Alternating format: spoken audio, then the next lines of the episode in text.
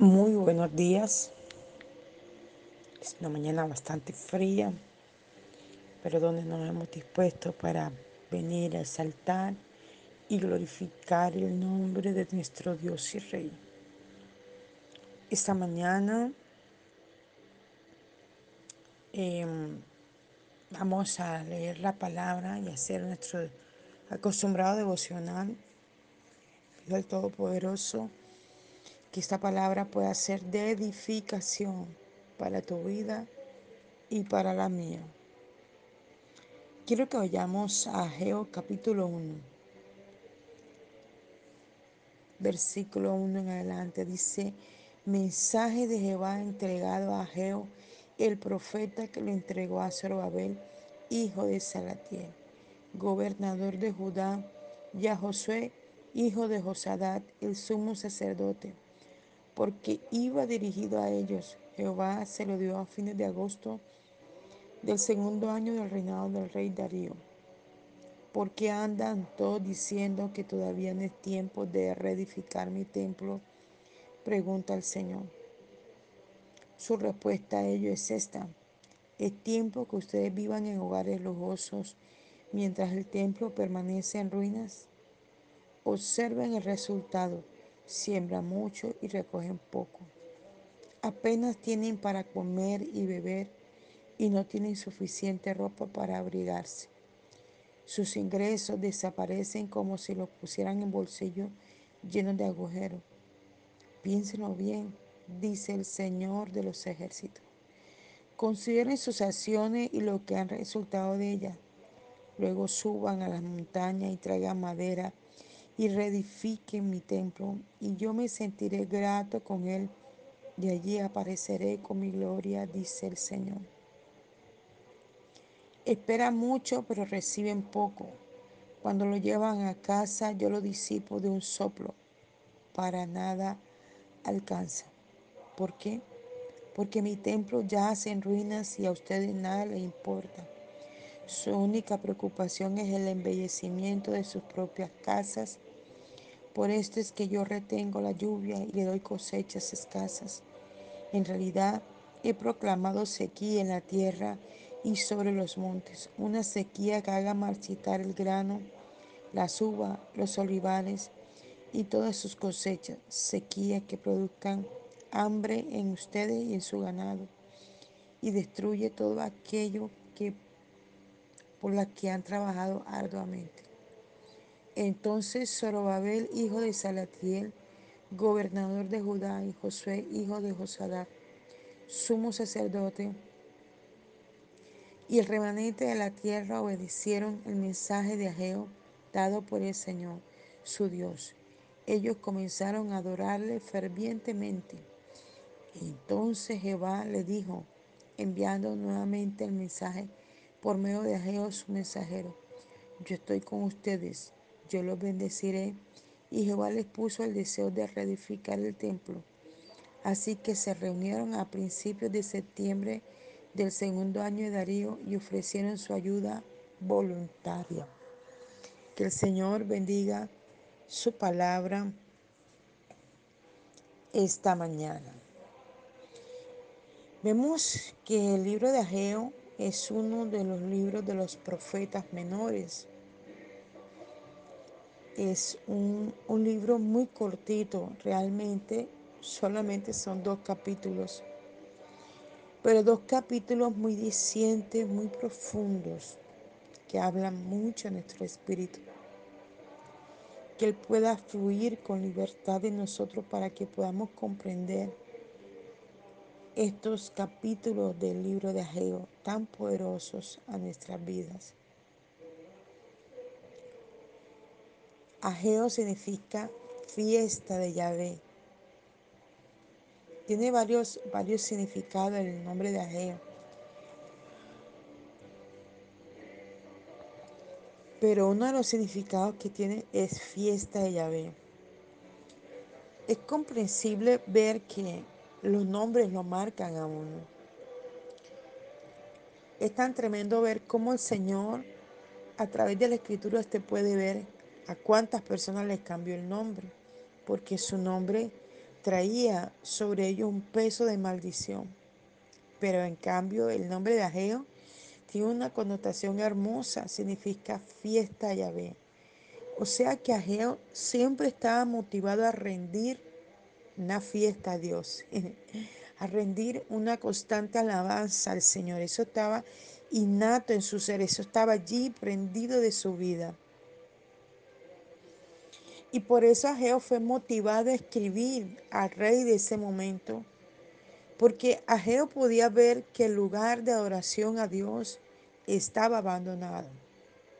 Habían pasado procesos muy fuertes, todo el pueblo de Israel habían pasado por circunstancias muy difíciles y estaban en la reconstrucción del templo, de las casas, de los hogares, de la familia.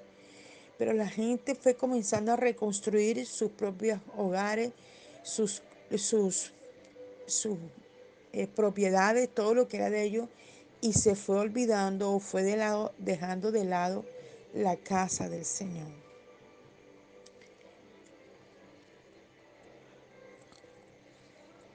Y entonces el Señor inquieta a Geo. A Geo comienza a darse cuenta y entonces es cuando esboza una palabra hacia el rey de ese momento. Y el, el capítulo 1 lo registra, mira que dice, mensaje de Jehová entregado a Geo, el profeta que lo entregó a Zorobabel, hijo de Salatiel. El, el Señor le entrega un mensaje, un mensaje poderoso a este profeta. Y este profeta a su vez lo lleva al gobernador de Judá de ese momento y al sacerdote, que era Josué. Él vio la necesidad de llevarle este mensaje a ellos dos porque este mensaje hablaba de la reedificación del templo. ¿Y quiénes tendrían que hacer esto si no quien reinaba y quien estaba administrando la casa del Señor? Y mire que sigue diciendo el sumo sacerdote porque iba dirigido a ellos. O sea, Ageo tenía claro que el mensaje que en ese momento estaba recibiendo de parte de Dios era para el gobernador y era para el sacerdote Josué, que era el administrador del templo en ese momento.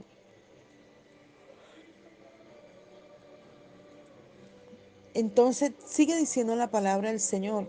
Versículo 2 dice, ¿por qué andan todos diciendo que todavía no es tiempo de, re, de, reedificar mi templo? Pregunta el Señor. Este profeta llevó la inquietud de Dios a estos dos hombres, que eran uno el gobernador y el otro el administrador del templo. Porque la gente estaba pensando más en que se cayeron las casas, en que, en que se destruyó eh, la, la, finca, en que se destruyó las cosas. Es quizá lo que está pasando en este momento. Y la gente está más preocupada en reedificar, en ver dónde se van a ubicar, en ver, pero no están preocupados en reedificar su propia comunión con Dios. En reedificar lo que le va a traer la bendición. Porque es que la Biblia claramente dice, más buscar primeramente el reino de Dios y su justicia, y todas estas cosas os serán añadidas. Cada hombre en esta tierra está invitado de parte de Dios a reedificar su comunión, porque al parecer el hombre se ha ido dispersando y se ha ido yendo hacia sus propios principios, hacia sus propias cosas, hacia sus propios deseos y ha ido alejándose de la comunión con Dios. Y esto no ocurrió solamente en el año 530 antes de sino que está ocurriendo en este tiempo. Y en este tiempo está, hay un juicio de Dios así como lo había en la antigüedad. En el año 530 de Cristo hubo un juicio porque la gente no buscaba de Dios. Y en este momento a nivel mundial está ocurriendo lo mismo. Y Dios lo habló por muchos profetas que vendría un sacudimiento de la tierra y que comenzaría a desbordar agua por todos lados. Y es increíble cómo el agua ha tumbado casas, ha tumbado edificios, ha tumbado cementerios, ha tumbado carreteras, ha tumbado lugares donde uno nunca vio que hubiera un movimiento de tierra, donde hubiera, donde fuera una zona roja, porque zona roja es aquel lugar donde la tierra es removible.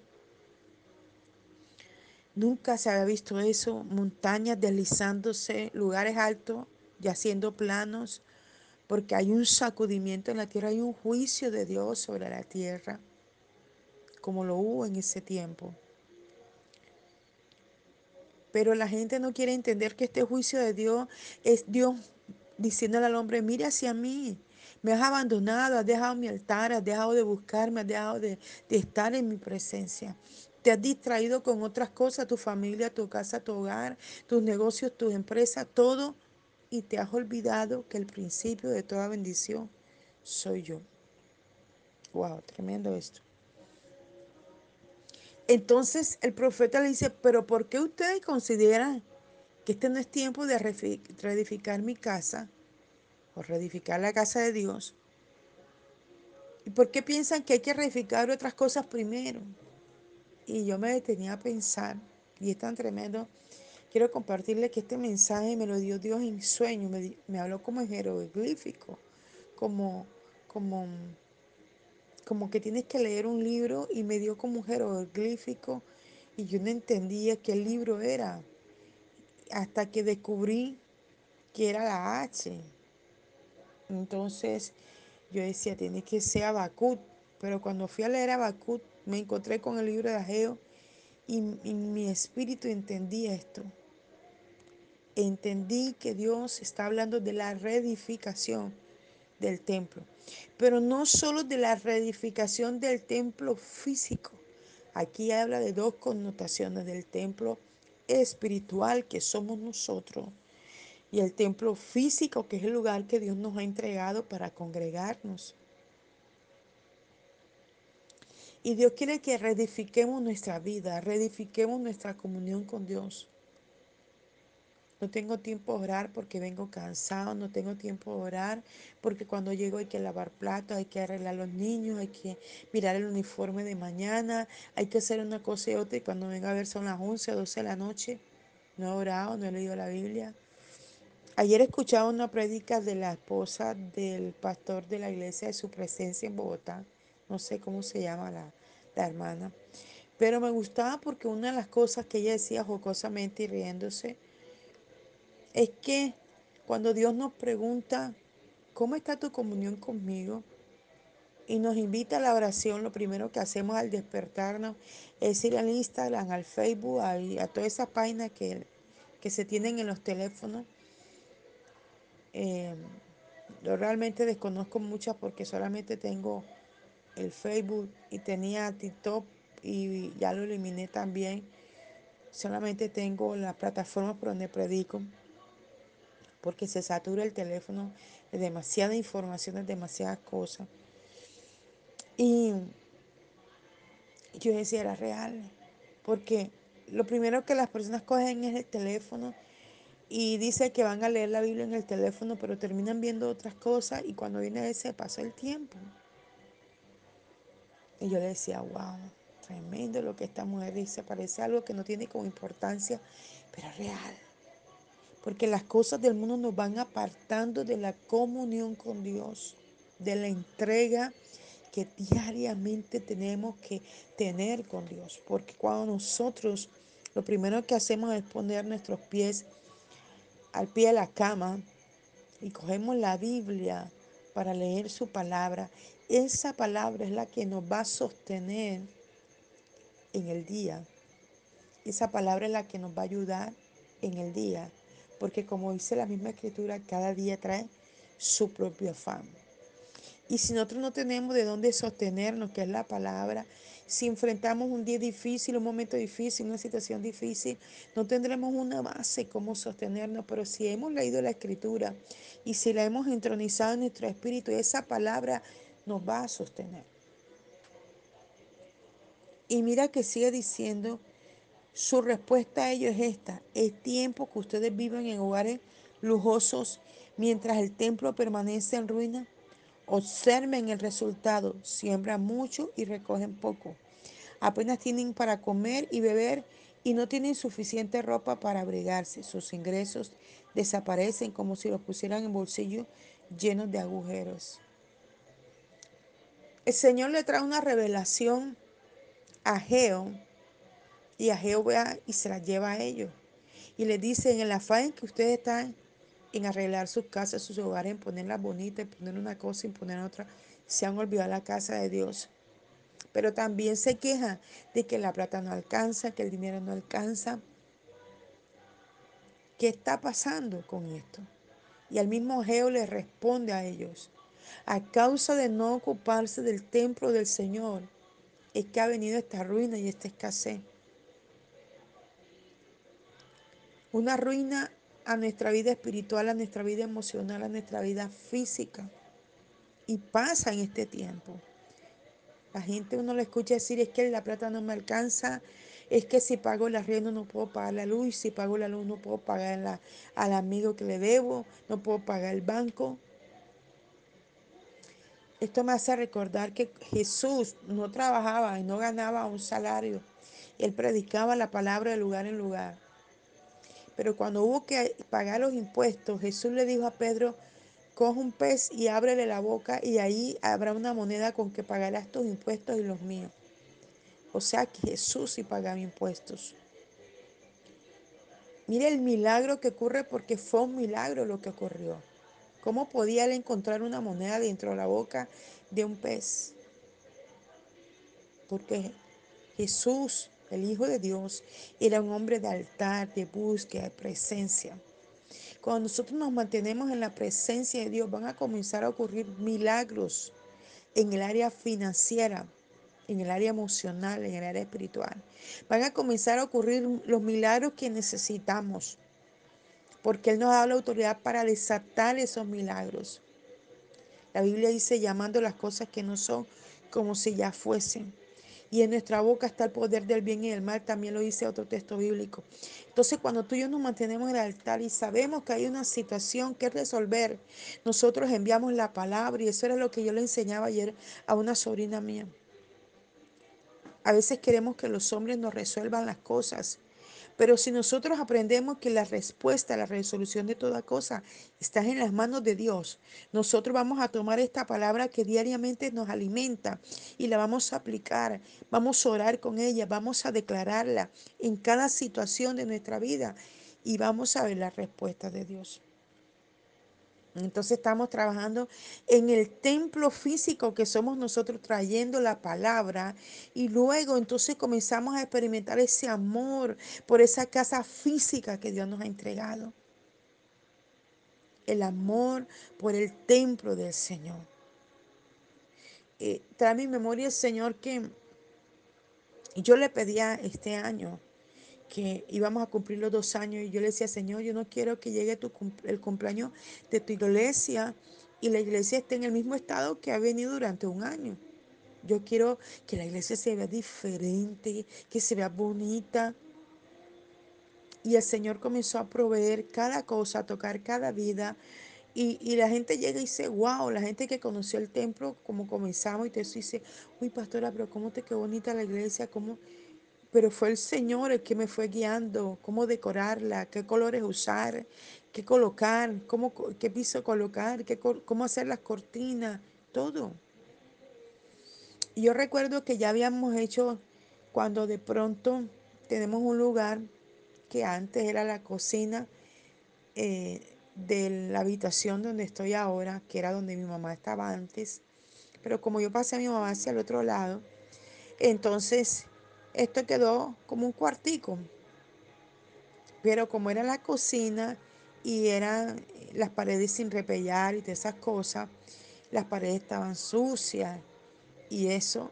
Y yo había colocado, eh, como había abierto una puerta de comunicación entre la iglesia y en la habitación donde estoy en este momento, yo pasaba por ahí, pasaba por ahí de salida, de entrada, pasaba. Y un día el Espíritu Santo me redargó yo tan fuerte y me dijo, has arreglado la casa, el templo, lo has puesto bonito. Pero este lugar no lo has arreglado y esto forma parte de mi casa. Y era el lugar donde nosotros hacemos el conteo de las ofrendas que Dios nos permite tener. Y me detuve y me quedé mirando y dije, wow, Señor, perdóname. Esto también forma parte de tu casa, Señor. Y yo no le quería invertir este repello, porque eh, como se van a hacer otras cosas acá, entonces esto, esto va a ser dinero perdido. Entonces tenía unas láminas de terboar que habíamos quitado un lugar y las teníamos guardadas. Y le dije a un hermano de la iglesia, forremos esto. Y lo forramos con el terboa y luego lo estucamos y luego lo pintamos, le pusimos un abanico, le pusimos un foco y le pusimos del mismo piso que, que pusimos en la iglesia y se ve hermoso, se ve diferente. Y yo siento, y es más, este es en el lugar donde yo hago el devocional, donde hago las transmisiones. Y yo cada vez que hago y digo, Señor, gracias porque me moviste a arreglar este lugar. Porque es el lugar donde la presencia de Dios se mueve. Y donde está la presencia de Dios debe estar hermoso, debe estar lindo para ir, para que se sienta agradado. Y luego las personas que se congregan y están en el lugar también sienten esa presencia de Dios, porque se siente agradado Dios del lugar. Entonces nosotros tenemos que cuidar este templo físico que somos nosotros, si estamos enfermos, ir al médico, tratarnos para ser libre de toda enfermedad, declarar la sanidad sobre nosotros. Que este templo que somos nosotros pueda ser un templo agradable al Señor en todos los estados de nuestra vida. Y asimismo la casa en donde nos congregamos pueda estar hermosa porque somos capaces de cuidar de esta casa que Dios nos ha entregado. Esa casa, eh, de pronto son personas que escuchan el devocional, están en otras naciones, en otros países, en otros lugares, que puedan preocuparse por la casa del Señor. Porque cuando nosotros como sacerdote, porque es que aquí la palabra de Ageo era para el gobernador y para el sacerdote, en este caso los pastores, cuando los pastores nos ocupamos de la casa de Dios, de que el switch esté bien puesto, que el foco esté bien puesto, que las cortinas estén limpias, que las sillas estén bien ubicadas, que la, el lugar se sienta agradable. Dios se va a sentir agradado de nosotros y Él va a recibir esa ofrenda, porque la ofrenda no es solamente el dinero que yo puedo traer a la casa del Señor, sino también esas cosas que se necesitan en la casa del Señor y que yo me preocupo por traer a la casa del Señor. Me preocupo de mí mismo, que yo sea la mejor ofrenda para Dios y que cada vez que hay un servicio vengo a la casa del Señor, que yo apoyo en las actividades que la iglesia realiza. Es una manera también de hacer una ofrenda agradable al Señor. Padre, te damos gracias en esta mañana por esta palabra, Señor, que tan hermosa que me diste en esta madrugada para ese devocional. Que esta palabra pueda hablar lo profundo de nuestro ser y que podamos cuidar de este templo que somos cada uno de nosotros, Señor, pero también cuidar del templo físico que nos has entregado con los dones, los talentos, Señor, los lugares que nos has dado, Padre, como ministro del Señor. Dios nos ha entregado ministerio y este es el momento de reflexionar si realmente este año que está a punto de acabar dimos los frutos necesarios en los, en los ministerios que nos fueron entregados dentro de la iglesia y si hicimos algo para que a través de ese ministerio la iglesia pudiera crecer o por el contrario la iglesia haya crecido porque no hemos hecho nada por ella. Nuestra labor es hacer lo que Cristo nos dijo que hiciéramos. Ir y hacer discípulos a todas las naciones, bautizándoles en el nombre del Padre, del Hijo y del Espíritu Santo y enseñándoles todas estas cosas. ¿Cuáles cosas? Las cosas que nosotros hemos aprendido. Esta es la labor que el Señor nos ha dejado como iglesia y que sea el reto esta semana para nosotros de mirar cuántas almas nos hemos ganado y comenzar a pensar en aquellos que necesitan de Cristo y les prediquemos del Señor y lo traigamos hasta el lugar, la casa que Dios nos ha entregado. Padre, gracias te damos en el nombre de Jesús por este tiempo. Bendecimos esta palabra y que nos ayude a crecer en ti. Les habló la pastora y profeta Janet Rentería desde el altar de Mensajero de la Cruz de Cristo, Barranquilla, Colombia. Un abrazo fuerte en la distancia. Dios les bendiga.